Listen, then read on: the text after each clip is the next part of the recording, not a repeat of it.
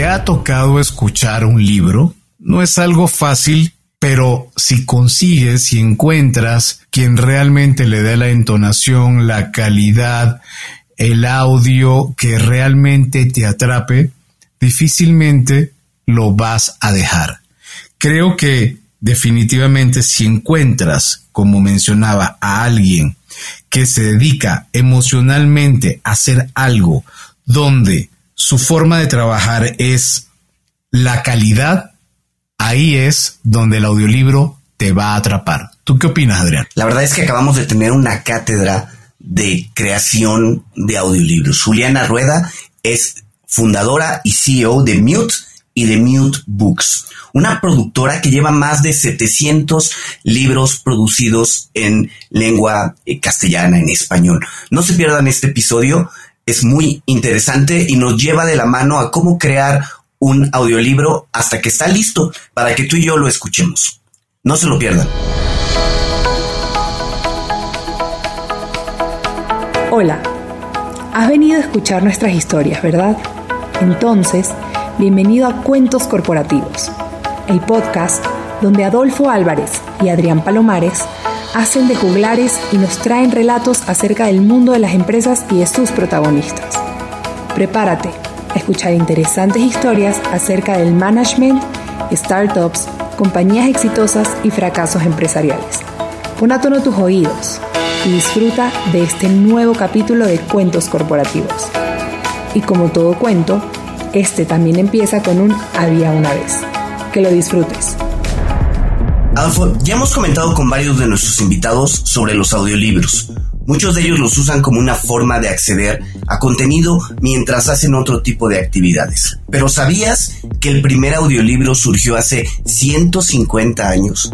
Cuando Tomás Alva Edison se le ocurre ahí como una como un juego grabar en un cilindro de fonógrafo el cuento de Mari tenía un corderito en ese momento era tal cual una locura, pero hoy es una industria en pleno crecimiento. Adrián, de quien te habla, es un fanático de los audiolibros y creo que después del invento de Edison, pareciera que esto quedó en el, olvido, pero no. De hecho, hay incluso películas que reseñan acerca de cómo poco a poco, desde hace ya varios años, esto ha ido en aumento.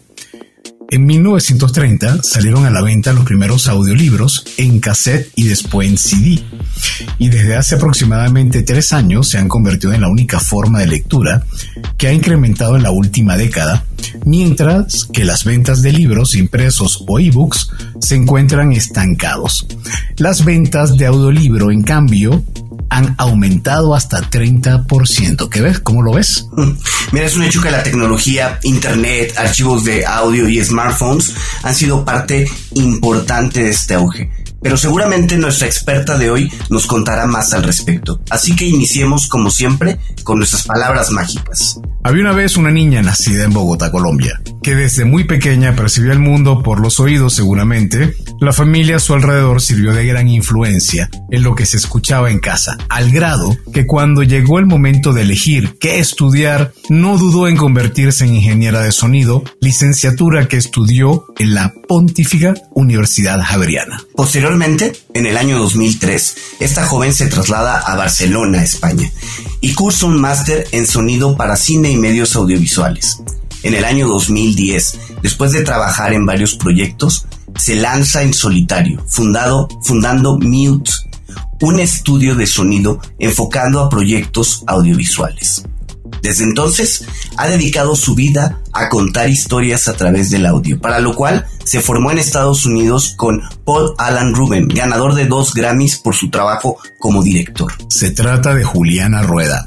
Ella es fundadora y CEO de Mute Books, estudio con el que en el año 2012 comienza a producir para Penguin Random House algunas de sus obras más vendidas, como La Catedral del Mar de Ildefonso Falcones, El Coronel no tiene quien la escriba de Gabriel García Márquez y La Ladrona de Libros de Marcus Zusak. Actualmente ha producido más de 700 títulos de alta calidad para muchas editoriales como Penguin Random House, Grupo Planeta, Anagrama, Saga Libros, Script, Duomo, Ediciones Audible, Audioteca, Baby Dibu Libros San Jordi Asociados y Boca Editorial. Juliana, bienvenida a Cuentos Corporativos. Un gusto tenerte con nosotros. ¿Cómo estás? Muchas gracias por esta invitación.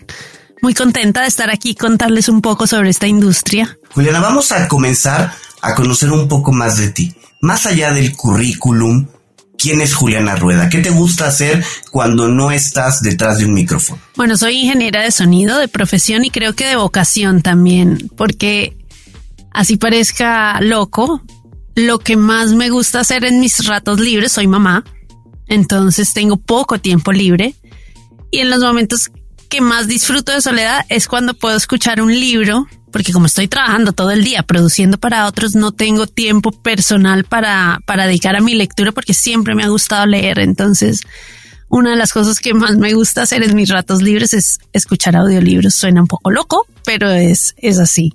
No lo dudo, no lo dudo. Y además, eh, casualmente me pasó que estoy escuchando un audiolibro de un libro que leí hace un tiempo, que es eh, Meditaciones de Mauro Aurelio, y la diferencia entre lo que leí y lo que estoy escuchando me está dejando, pero eh, estupefacto. O sea, me quedo, a veces me quedo pensando, ¿es el mismo libro que leí? No se me parece. O sea, el libro que estoy leyendo ahora, más bien que estoy escuchando ahora, lo estoy disfrutando de una manera que, no había disfrutado el primer libro. ¿Cómo, cómo, se, ¿Cómo se genera ese fenómeno, Juliana? ¿Por qué ocurre? La magia del audiolibro reside ahí, que tú cuando escuchas a alguien contarte una historia, escuchas también lo que emocionalmente le está pasando a este narrador o al narrador mm, que está viviendo la historia. Entonces, cuando tú conectas emocionalmente con alguien, tú te implicas en esa historia que escuchas. Entonces, la forma como disfrutas eso que estás escuchando se vuelve más vívida, porque lloras, te ríes, te angustias, igual que el protagonista. Entonces, se hace una conexión muchísimo más intensa que cuando de pronto te sientas a leer o cuando ves la peli, porque el audio tiene una resonancia que realmente te hace vibrar por dentro. Y a mí me pasa igual que tú. Yo soy una lectora lenta, o sea, a mí me cuesta, mm, mm, tengo que leer varias veces el mismo trozo para entenderlo realmente, pero cuando lo escucho, mi comprensión lectora es mucho más clara. O sea, a mí yo soy de sonido definitivamente y la manera de entender los textos de manera oral me facilita mucho la comprensión lectora.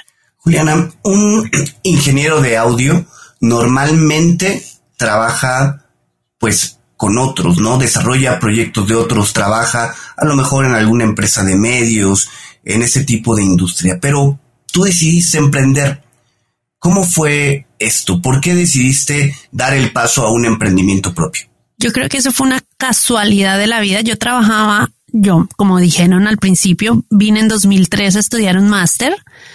Eh, decidí quedarme en Barcelona porque me enamoró la ciudad, la gente, todo y tomé la decisión de, pues, de trabajar aquí y lograr salir adelante.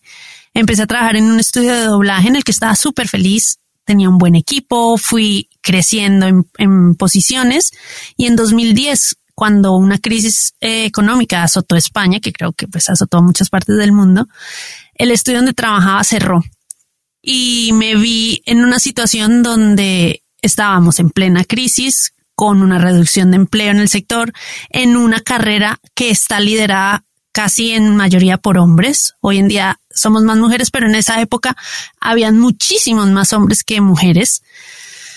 Y cuando me viene la tesitura de decir qué voy a hacer, me va a tocar volver a empezar de cero. Yo ya llevaba varios años y ya estaba de jefe técnico en mi empresa. Eh, varios clientes con los que trabajaba me preguntaron que a dónde me iba a ir. Y fue con esta pregunta que dije, ¿y si de pronto emprendo mi propio negocio bajo el paraguas de estos clientes que creen en mi forma de trabajar. Cuando les conté la, lo que estaba pensando y les pregunté que si yo les mantenía la calidad que ellos tenían en el otro estudio, se venían conmigo, todos me dijeron que sí. O sea, fue un sí rotundo.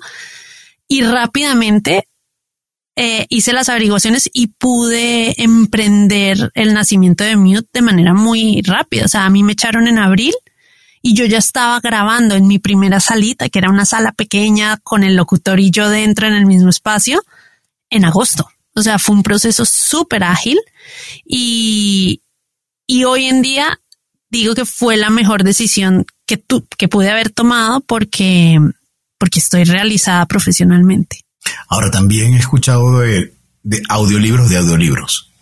Está el audiolibro plano, donde empiezas a escuchar y aquello no te genera ningún tipo de emoción. Y está el audiolibro, o bien que lee su propio autor, que hay muchos que lo ven como algo muy especial, porque, wow, me lo está leyendo, no sé, el propio Tim Ferriss, por decir algo, o lo lee alguien que le da una entonación que probablemente ya está muy bien dirigida, tiene una orientación clara, una entonación basada en, lo que está leyendo. Eh, ¿Cómo encuentras el nicho del audiolibro que tiene que tener ese cuidado especial? ¿Te lo dice el mercado o te das cuenta tú que existe esa necesidad? Lo que te digo, mi vida ha sido como causas de buena estrella, porque yo empecé Mute, llevaba dos años trabajando, súper feliz. Y en 2012, una de, uno de mis clientes me propone producir el primer audiolibro. Yo no tengo ni idea, pero soy emprendedora, tienes que decir que sí a todo. Tomo la decisión de aceptar ese encargo y me encuentro con este proceso de grabación demora, o sea, era lento, difícil. El pobre actor se cansaba muy rápido porque eran muchas horas de grabación, muchísimos personajes, textos complicados. Y ahí fue que tomé la decisión de decir, tienes dos opciones, o sentarte a leer y, como digo yo, vomitarme el texto en plan ta, ta, ta, ta, ta, ta, ta, ta, ta, ta, ta, o aprender porque seguramente tiene que haber algo más allá en la forma de contar. Y fue cuando empecé a averiguar como loca en Estados Unidos porque sabía que en Estados Unidos la tradición llevaba muchos años, o sea, hay premios, hay categorías, es un mercado que no ha parado de crecer en los últimos 10 años. Y empecé a escribirle a muchísima gente, o sea, empecé a buscar productores, actores, eh, estudios, alguien que tuviera alguna información sobre dónde me podía formar. Y en este proceso di con Paul Alan Rubin, que ha sido uno de los regalos de mi vida, porque él aceptó de manera súper generosa a escuchar qué me estaba sucediendo y cuando le conté en el proceso que estaba me dijo, mira, no tengo ningún curso, pero yo también soy director. Entonces, si quieres, te puedo formar online y, vamos desarrollando el curso para ti. Y yo decía, no me puedo creer, de verdad. Y junto a él emprendí un aprendizaje de ocho meses. Yo, mientras tanto, seguía grabando estos títulos que me habían encomendado. Entonces fue un, un proceso de aprendizaje muy enriquecido porque yo llegaba con dudas reales de mi día a día de trabajo y al final del curso me fui a Estados Unidos, a Nueva York, a cerrar como mi formación con un taller tete a tete con él y con actores que están en Nueva York como, como cierre de este momento crucial, porque fue con él que aprendí que la, la verdadera forma de narrar bien un audiolibro es extrayendo lo que pasa emocionalmente en cada frase del libro. Porque cuando realmente lo haces así es cuando como que desgregas todo lo que sucede y el libro cobra vida, porque cada frase sucede desde un lugar distinto y cuando puedes traspasar esa, esa riqueza al oyente es cuando el oyente va a estar atrapado y no se va a desconectar ni un, ni un minuto. Entonces es diferente sentarte a leer como un pajarraco sin parar a realmente ser consciente de qué sucede en cada frase, en cada párrafo, en cada página, con cada personaje. Y, ahí radica el arte real de contar historias. Y, muy pocos narradores son capaces de tener esa estamina para hacerlo durante muchas horas seguidas, ser conscientes de cómo dicen las cosas, desde dónde las dicen, quién las dice. Y es, es una profesión muy artesanal. Oye, eh, Juliana, pero a ver, nos dices que llegó un cliente tuyo a grabar pues el primer audiolibro. Primera pregunta, ¿recuerdas cuál era? Era em, de Alberto Espinosa, Pulseras Amarillas. Pulseras Amarillas, no lo conozco. Este, oye, a ver, grabaste el primero, pero ¿por qué meterte tan de lleno? ¿Por qué iniciar pues un, una aventura para aprender de ocho meses y todo? ¿Veías potencial? ¿Sabías un poco de la industria? Eh, el cliente te propuso más audiolibros. ¿Qué pasó? ¿Dónde viste que había pues futuro en esto? Yo tengo un problema, un problema y una virtud que las cosas que hago me gusta hacerlas bien. o sea, no, no soporto la mediocridad como, o sea, por mí misma es como si, si digo que sí, tengo que estar segura de que si vuelvo a escuchar esto que he hecho, me voy a sentir orgullosa de haberlo hecho. Em, entonces, cuando hice el primero, realmente ese primero lo sufrí un poco. Luego hice El verano de los juguetes muertos, que era una ficción y empezaron a salir más personajes y a pasar más cosas y a un solo actor hacía distintos géneros. Y fue ahí que dije, wow, es que esto es increíble porque junto el leer, que siempre me ha gustado, con esta posibilidad a través del audio de transformar un montón de cosas mientras estás diciéndolo en voz alta. Entonces fue como un, match perfecto de, de, encontrar dos cosas que me gustaban. Y ya cuando empecé a trabajar con Paul y vi todas estas posibilidades de storytelling que te da un audiolibro, ya caí rendida a sus pies. Y realmente la editorial tenía ganas de seguir yendo por este camino de producir bien, de cuidar sus títulos más representativos y juntos fuimos como formando una manera de trabajar y fuimos los pioneros, fuimos de los primeros que empezamos a producir en, habla hispana. M-I-U-T, mute, suena como a mudo en inglés. Cuéntame que, ¿cómo definirías a alguien que es Mute Books? Mute Books es, realmente es el arte de contar historias. Mute Books es un equipo de personas enamoradas de la oralidad, enamorada de, enamoradas de la forma como se pueden contar historias, del trabajo arduo, de la minuciosidad, del deleite de escuchar y sentarte y disfrutar de, de, de una buena historia. Mute Books es calidad, es trabajo, es pasárselo bien, es disfrutar con lo que haces. Es realmente es un trabajo que no es trabajo, porque yo casi que digo que yo trabajo haciendo mi hobby. O sea, mis días pasan tan rápido que no, no me doy cuenta. O sea, soy muy afortunada y creo que el equipo que tengo alrededor también eh, siente lo mismo porque, porque hacemos las cosas desde un lugar muy feliz. O sea, eh, nos gusta lo que hacemos. Oye, y platícanos un poco más del nombre, ¿no? Hoy o más bien parecería evidente, viene del inglés, pero ¿cómo es que surge? ¿Cómo es que de pronto aparece esa chispa para denominar a tu empresa Mute? Eh, además es que me acuerdo perfecto, cuando estaba pensando en, el, en emprender, estábamos en un japonés con mis amigas y yo les estaba contando, no, y no sé qué, no sé qué hacer. Y una de ellas dijo, ponle mute. Entonces, claro, mute era mute. Y aquí en España tiende a pasar que se castellaniza las cosas en inglés tal cual se leen. Y mute me suena muy feo. Y como yo soy de sonido, me, me, iba a quitar el sueño que realmente mi empresa se, todo el mundo dijera, ay, mute, mute, mute. Y entonces mi esposo me dijo, pues no le pongas mute, ponle M-I-U-T y nadie va a, a decirlo mal.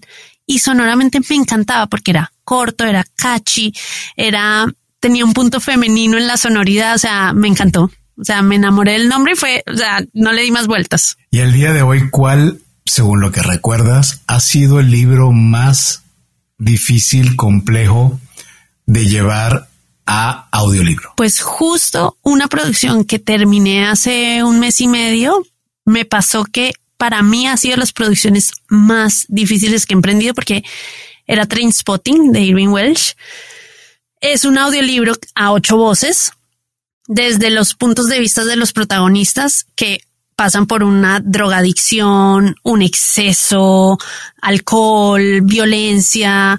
Y entonces era un libro que estaba escrito de manera muy complicada. Entonces casi que nos tocaba ir frase a frase con cada actor, eh, entendiendo lo que los personajes estaban diciendo y, y, fue, fue difícil porque tienes una obra maestra de la literatura contemporánea tienes que respetar a la hora de ser narrada porque en papel entiendes este caos por el que pasan los personajes, lo tienes que poder hacer también en audio para que el oyente sienta este desorden por el que pasan ocho personas diferentes desde sus problemas distintos. Entonces, este fue difícil, fue muy, muy, muy difícil porque casi, casi que íbamos frase a frase. O sea, fue duro. Oye, a ver, y con esto que comentas me llama mucho la, la atención. ¿Cómo definir el proceso de crear un audiolibro? ¿Es un trabajo de actuación? ¿Es un trabajo de, de lectura con un locutor? Eh, es un, debe ser un proceso muy difícil. ¿Cómo comienza este proceso? Y bueno, de entrada, ¿cómo definirías tú esto de hacer un audiolibro? Pero ¿cómo es el proceso de hacerlo? Hay, lo, lo bonito es que hay distintas hay distintos perfiles que juegan dentro de la producción. Tenemos un equipo de producción que necesita estar en contacto con el cliente, recibir los textos, eh, formar los equipos. Entonces tenemos como una faceta de producción pura y dura. Luego entramos en un proceso de preproducción donde el director que va a llevar ese título se tiene que leer la, la novela, entenderla, entender cómo suena. Yo digamos cuando preproduzco un título, lo que hago es imaginarme sonoramente cómo va a hacer esta narración. Eh, antes de entrar a sala, pasamos una propuesta de casting al cliente donde realmente es el libro el que me hace una propuesta de qué necesidades tiene. Yo tengo que saber leer ese narrador del, texto para poder eh, enviar a la editorial tres, tres tipos de voces distintas que sean afín al narrador de, de la novela. Una vez escoge, empezamos el proceso de grabación. Normalmente estamos tres horas de sala por una hora de audio real.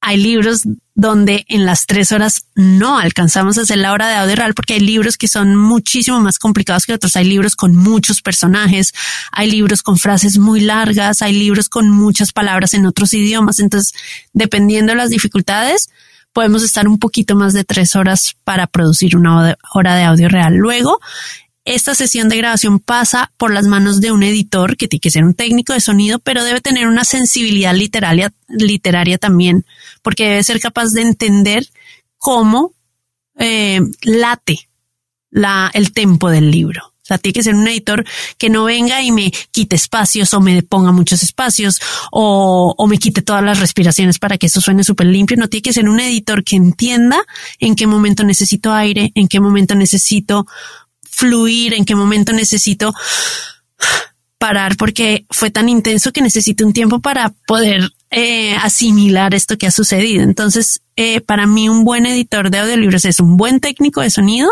pero es una persona que tiene una sensibilidad literaria o musical latente.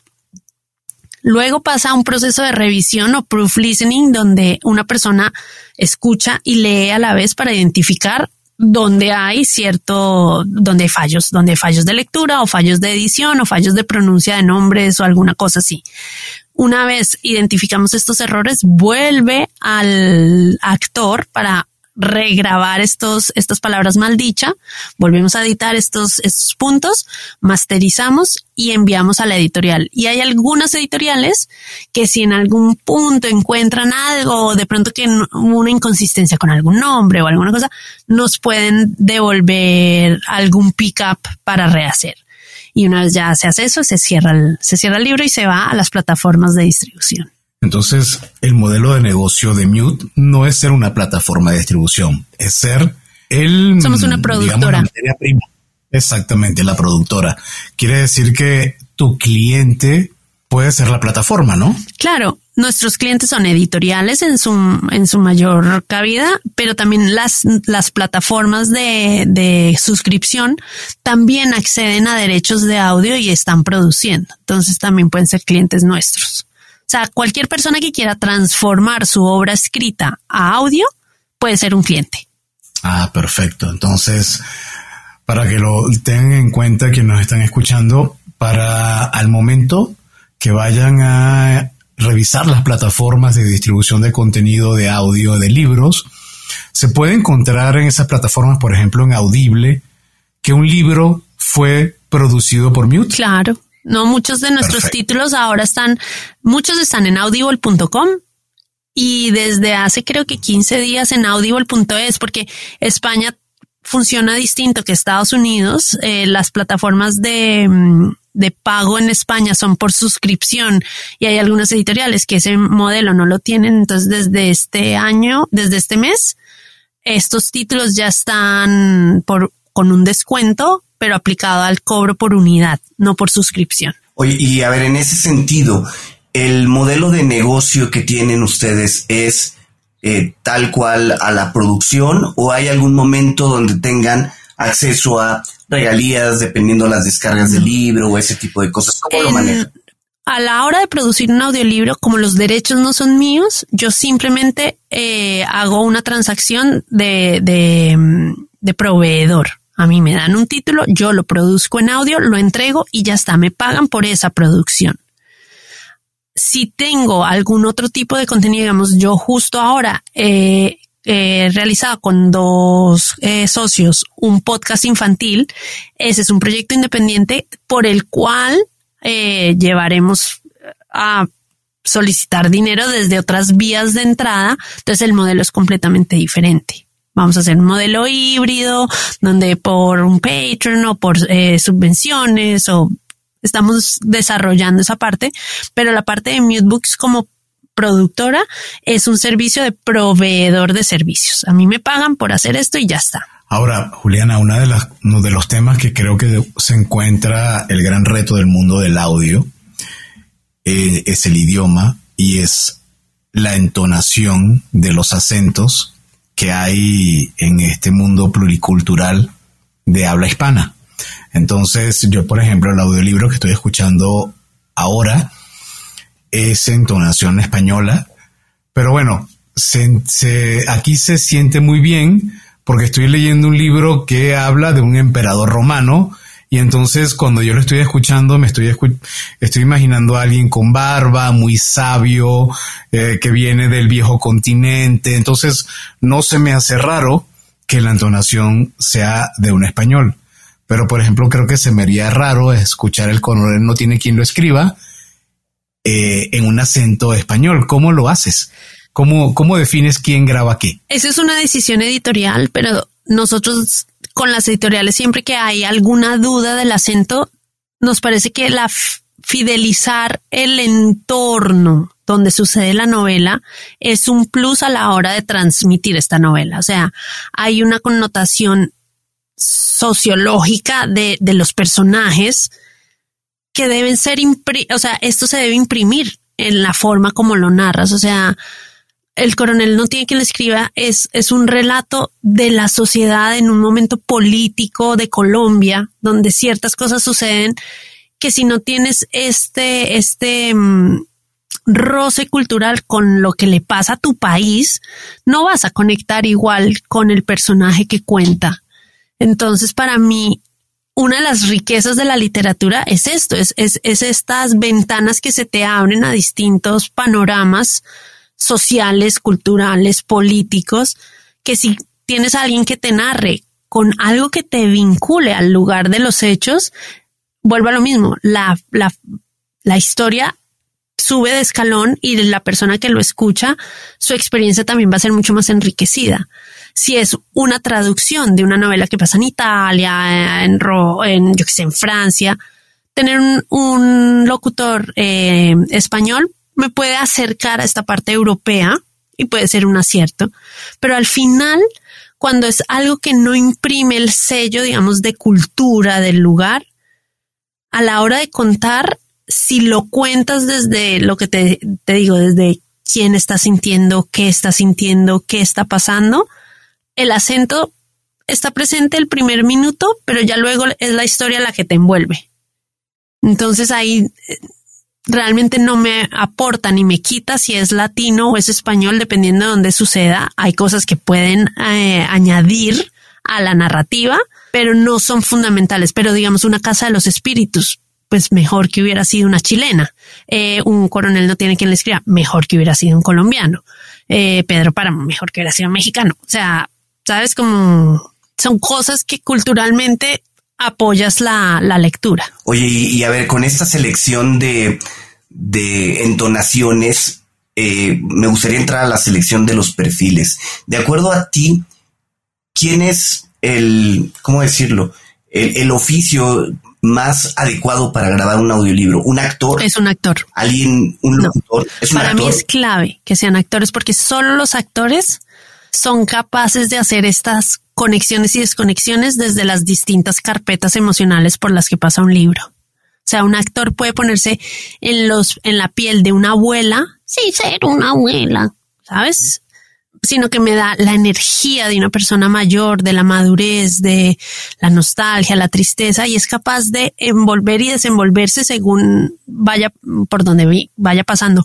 Un locutor que está acostumbrado a solo utilizar su voz como herramienta de transmisión se queda se queda mm, atrás de las necesidades de, de un libro, porque con la voz puedes informarme de lo que está pasando, pero solo con ella no me puedes llevar a, emocionarme, a alegrarme, a asustarme, porque no tengo registros suficientes solo con mi voz. Tengo que hacer una conexión emocional de corazón para poder transmitir desde la tristeza, desde la alegría, desde el miedo. Y eso solo lo puede hacer un actor. Juliana, te pregunté hace unos minutos cuál había sido el libro más complicado para grabar pero todavía no te he preguntado cuál sería el libro de tus sueños que todavía no han grabado y que te gustaría grabar. Pero no me respondas ahora, por favor respóndeme luego de estos anuncios de nuestros patrocinantes. Ya regresamos. Hola amigos de Cuentos Corporativos, soy Andy Llanes, cofundadora de Voz la aplicación de wellness y fitness digital que está ayudando a las empresas a incentivar a sus colaboradores a ser físicamente más activos, obteniendo beneficios como una mejor respuesta ante el estrés, mayor concentración, más vitalidad y sobre todo mejorando la salud integral. Implementar WOS en tu compañía es súper sencillo y lo mejor es que con una sola membresía puedes dar este beneficio a toda tu plantilla. Escríbenos a hola.getwoz.co o ingresa a las notas de este episodio, haz clic en el link de contacto y déjanos tus datos. Entren inteligente, entren eficiente con vos. Juliana, seguramente debe haber un libro, a lo mejor muchos, o a lo mejor solamente uno, que todavía no has grabado, pero que a ti te gustaría que estuviera bajo el sello de Mute Books. ¿Existe alguno así? Hice uno que siempre había querido hacer, que era Orgullo y Prejuicio. Así cuando me llegó fui muy feliz porque me encantaba desde, o sea, desde jovencita lo había leído varias veces romántica empedernida que soy. Y cuando lo hice fui muy feliz. Y hubo uno que ha sido los títulos que más, o sea, más me ha dolido no poder producir, que fue 100 años de soledad. Porque la vida decidió que cuando por fin lograron, o sea, fue un libro que tardaron mucho en conseguir los derechos, o sea, era un libro que estaba ahí a la espera y en el momento que lo, lo decidieron hacerlo, se, se pudo eh, desbloquear todo el proceso de derechos y tal, di a luz. Fui mamá. Oh. Y no lo pude hacer. Sí, no, me tocaba, No me tocaba. Y sí, sí, sí, no. Porque lo tenía, o sea, tenía que salir en calendario porque con la fundación de García Márquez tenían como un pacto y tal. Y ese me dolió. O sea, todavía no lo podido procesar y fue hace tres años. Sí. Ese era además un libro. No, no, no, yo soñaba con hacer ese por todo, por, por las raíces, por lo que implicaba, por el libro que era. Y no, no lo pude hacer. Ese todavía me duele. Pero bueno, pude hacer el amor del, el amor en los tiempos del cólera, que fue precioso. Y además fue un libro que hice en el confinamiento. Entonces fue, fue un libro que tiene como todo eso de estar confinados, del virus, lo hice con un grandísimo actor colombiano que se llama Diego Trujillo en el armario de su casa. O sea, yo desde mi casa, mi bebé ya tenía tres meses, tres meses y medio, entonces podía hacer eh, malabares y él literalmente lo metí en el armario de su casa, le enviamos unos equipos nuestros desde el estudio, porque yo tengo también estudio en Colombia y con colchones, almohadas, eh, mantas secamos su, su, su closet, su armario para poder grabar este título y yo lo grababa a distancia. Y fue toda una experiencia porque igual él, obviamente era otro título que soñaba con hacer. Entonces no tuve 100 años de soledad, pero tuve eh, el amor en los tiempos del cólera. Excelente. Oye, a ver, eh, ¿por qué, de acuerdo a, a tu visión, ¿Por qué los audiolibros es una industria en pleno crecimiento? ¿Qué tiene un audiolibro que hoy se está convirtiendo pues en la moda, ¿no? Eso parece. Porque tristemente no tenemos tiempo. Eso es la, digamos que lo malo del producto es que estamos en una época donde realmente no nos queda tiempo para, para sentarnos y parar. Entonces el audiolibro y, y, la literatura es algo que siempre le ha gustado. La, sociedad necesita consumir historias para, para desconectar. Entonces el audiolibro se vuelve el producto perfecto para permitirme esa desconexión, descansar de las pantallas. O sea, puedo descansar mis ojos un rato porque estamos conectados todo el tiempo y me permiten viajar junto a las historias en momentos que antes me eran imposibles acceder a la literatura. Entonces, el audio por sí solo es un, es un producto muy enriquecido porque es lo que te digo, los seres humanos siempre nos hemos conectado a través de las historias. Somos orales por naturaleza. Primero estuvo la oralidad antes de la escritura.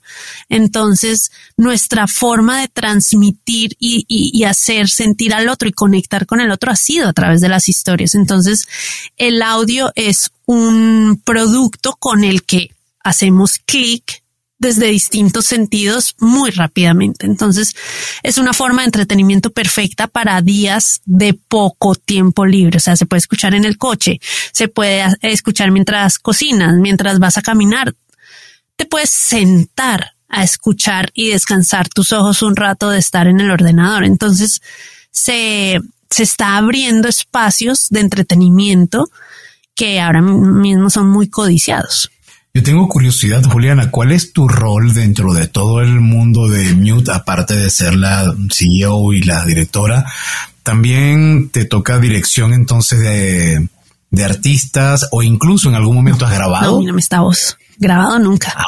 Eh, yo soy un poco el cuello de botella de mi empresa porque me gusta estar en todas partes. He aprendido a delegar. Ha sido uno de los grandes aprendizajes del emprendimiento es delegar porque soy un, un poco controladora, porque como me gusta hacer las cosas bien, me gusta estar pendiente de cómo, cómo lo hace mi equipo. Entonces estoy en la parte obviamente administrativa, de dirección, pero me gusta hablar con las productoras, saber cómo están llevando todo, me encanta y es de lo que más disfruto estar en cabina con los actores. Para mí ese es mi premio. Cada vez lo puedo hacer menos porque hemos crecido, entonces tengo que estar un poco más con el sombrero de CEO, que bueno, también está bien, pero tengo que decir que yo donde más disfruto es trabajando con los actores porque es un momento muy íntimo que se crea con ellos. O sea, realmente estás creando algo a partir de algo maravilloso que se ha escrito. Entonces es un momento como de desconexión total y además los estudios de sonido son lugares muy silenciosos, no tengo ventanas, o sea, estoy en una pequeña cueva de aislamiento del caos del mundo. Entonces es un, es un remanso de paz para mí.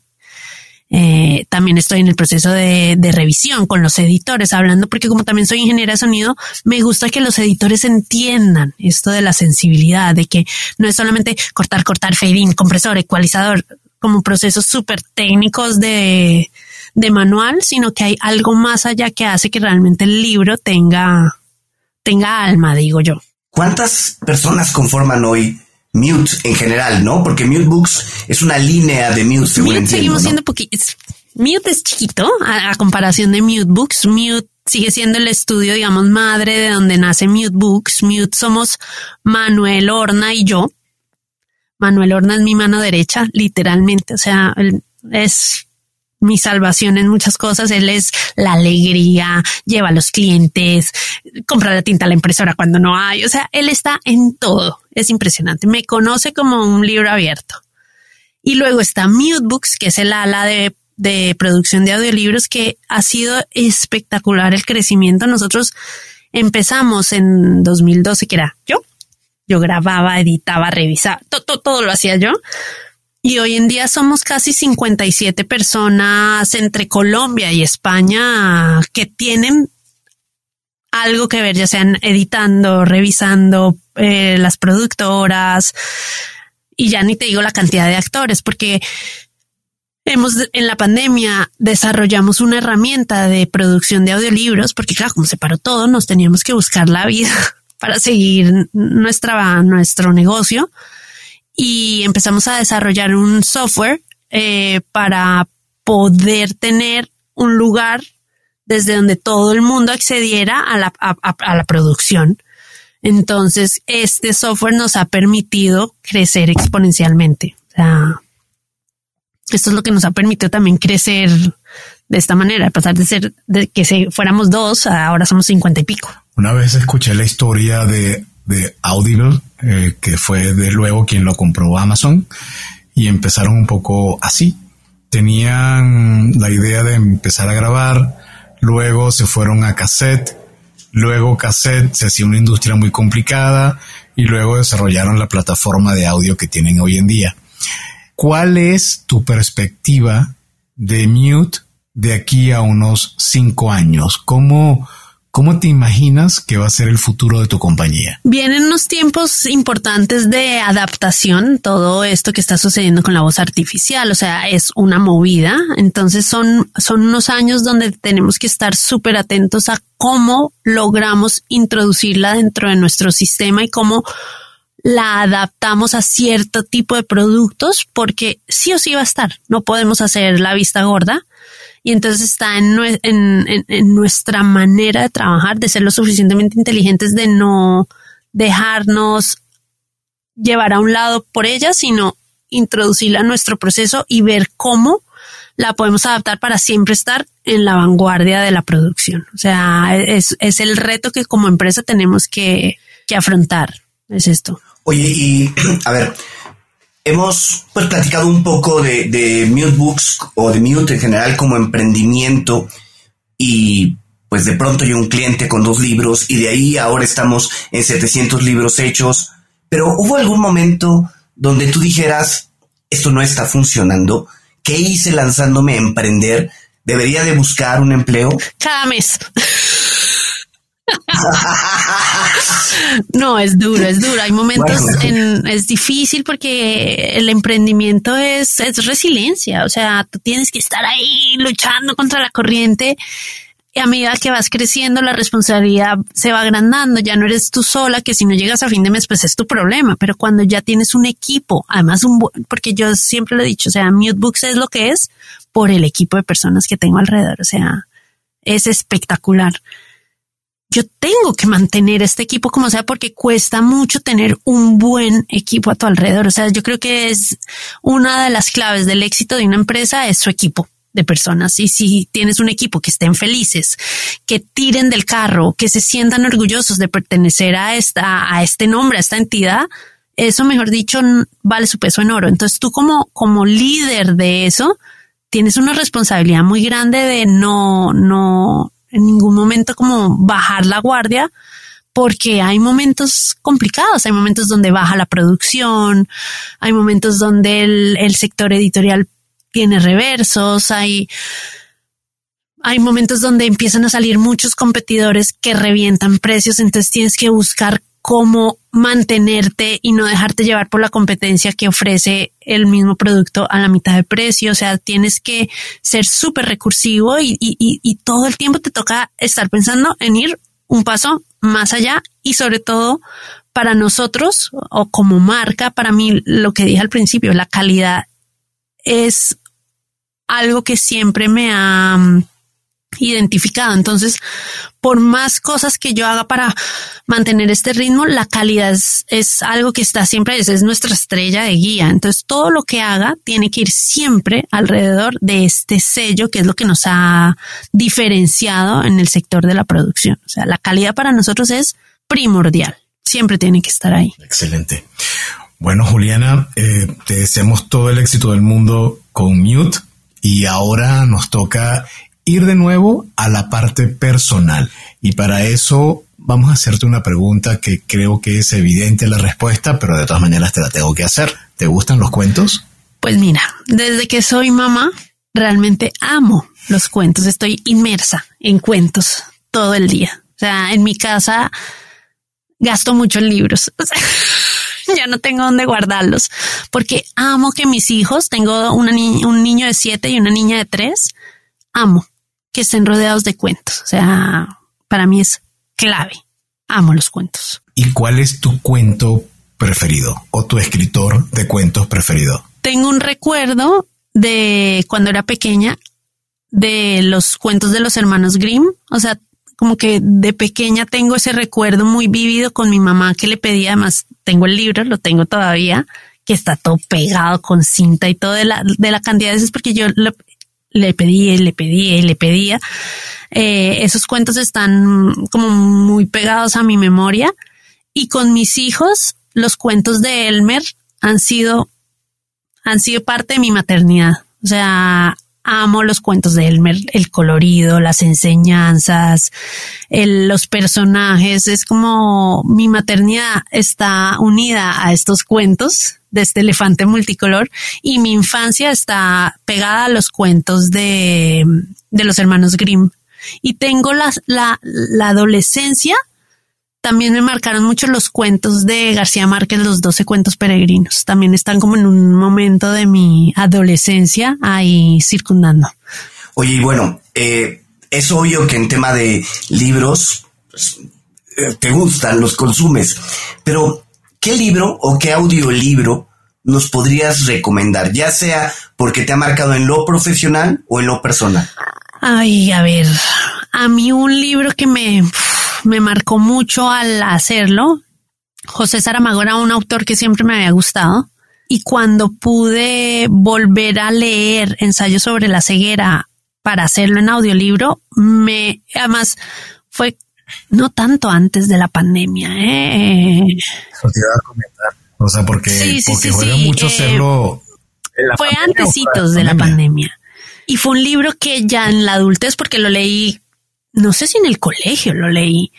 Y claro, lo abordas desde otro lugar y me dejó un poco, me dejó muy tocada, pero es lo que te digo, con el actor logramos llegar a unos estados de intimidad con su voz. Fue espectacular. O sea, ese libro me movió un montón y justo después de un tiempo con él también hice intermitencias de la muerte de José Saramago también y wow, o sea, de llanto mientras estábamos en el estudio y todo. No sé por qué Saramago es un autor que cuando lo he producido me remueve, es, una, es un autor que en audio funciona fantásticamente, que no lo pensarías porque es, es un autor complicado, sus frases son muy largas, no te marca los personajes, pero está tan bien escrito que oralmente funciona increíble. O sea, es increíble Saramago en audio. Me encanta. O sea, me fascina. Y producirlo me, me toca muchos, muchas capas. Lo vamos a, definitivamente lo vamos a buscar porque con esa, con esa descripción y además, como bien lo mencionas, el ensayo sobre la ceguera, leerlo cerca de estos años que han sido tan difíciles, no es una cosa menor. ¿Alguna aplicación móvil o gadget tecnológico que recomiendes y que uses en el día a día? Claro, como te dije, como soy una adicta al audiolibro, eh, estoy todo el día en Spotify, en Audible, eh, estoy todo el día buscando aplicaciones, o sea, estoy buscando las reseñas de los libros, o sea, me meto a Storytel, me meto a Podimo, estoy en Audible, o sea, estoy mirando todos los días qué nuevas aplicaciones para consumo de audio están, están naciendo, plataformas de escucha de podcast. Para mí Audible es la más cercana porque tengo, hay mucho contenido ahí, entonces es fácil. Eh, entro en la aplicación de audible.com para cosas en inglés y audible.es para, para mm, producciones en español, pero, pero realmente me muevo entre Spotify, Audible y Audible España. Esas son como mis tres basas del día. Juliana, dos o tres empresarios latinoamericanos que consideras que están, latinoamericanos o españoles, ¿eh? que consideras que están marcando tendencia actualmente, que vale la pena seguir? Para mí lo que está haciendo María Jesús Espinosa de los Monteros en cuestión del audio, del, del contenido en audio es impresionante porque ha puesto el foco en, en, la creación de contenido, está haciendo alianzas entre Latinoamérica y España, está haciendo alianzas con editoriales, está, está dándole la importancia a la producción en audio de manera es increíble. O sea, ella lo está haciendo a pasos agigantados.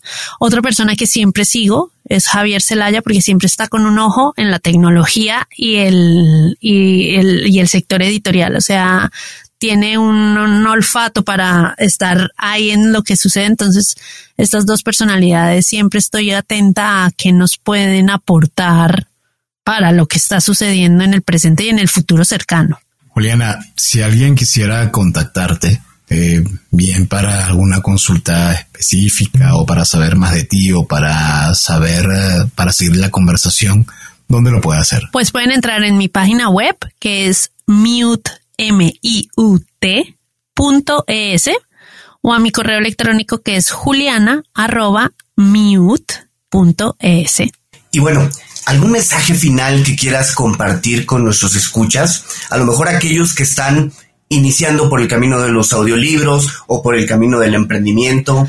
A ver, para los que están en el camino de darle la oportunidad al audio, denle la oportunidad al audio, pero escuchen siempre los samples porque yo creo que el audio tiene la magia de enamorarte o generar un rechazo a él completo. Entonces es súper importante que si quieren darle ese pie a, que la literatura en otro formato entre en su vida, dénsela a una producción que esté bien hecha. Porque, porque cuando el audio está bien producido, es lo que les digo, los va a coger y nunca los van a soltar. O sea, serán un fiel oyente que se ha ganado el formato.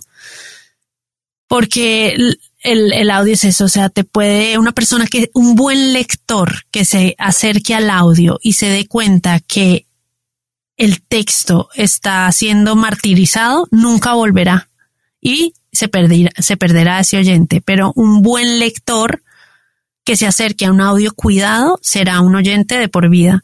Porque también una cosa que, que las reticencias que a veces se generan entre el papel y el audio, para mí el audiolibro es otra forma de leer. O sea, yo sí lo considero como otra manera de leer porque me acerca a la literatura desde otro lugar. Igual que tengo el libro electrónico, el libro en papel, el audiolibro es una ventana que al final del día lo que me permite es leer de otra manera, porque si soy una lectora o alguien que ama la literatura, agradezco que haya esta, esta posibilidad de poder buscar el tiempo de acercarme a un libro que antes no podía hacerlo de otra manera.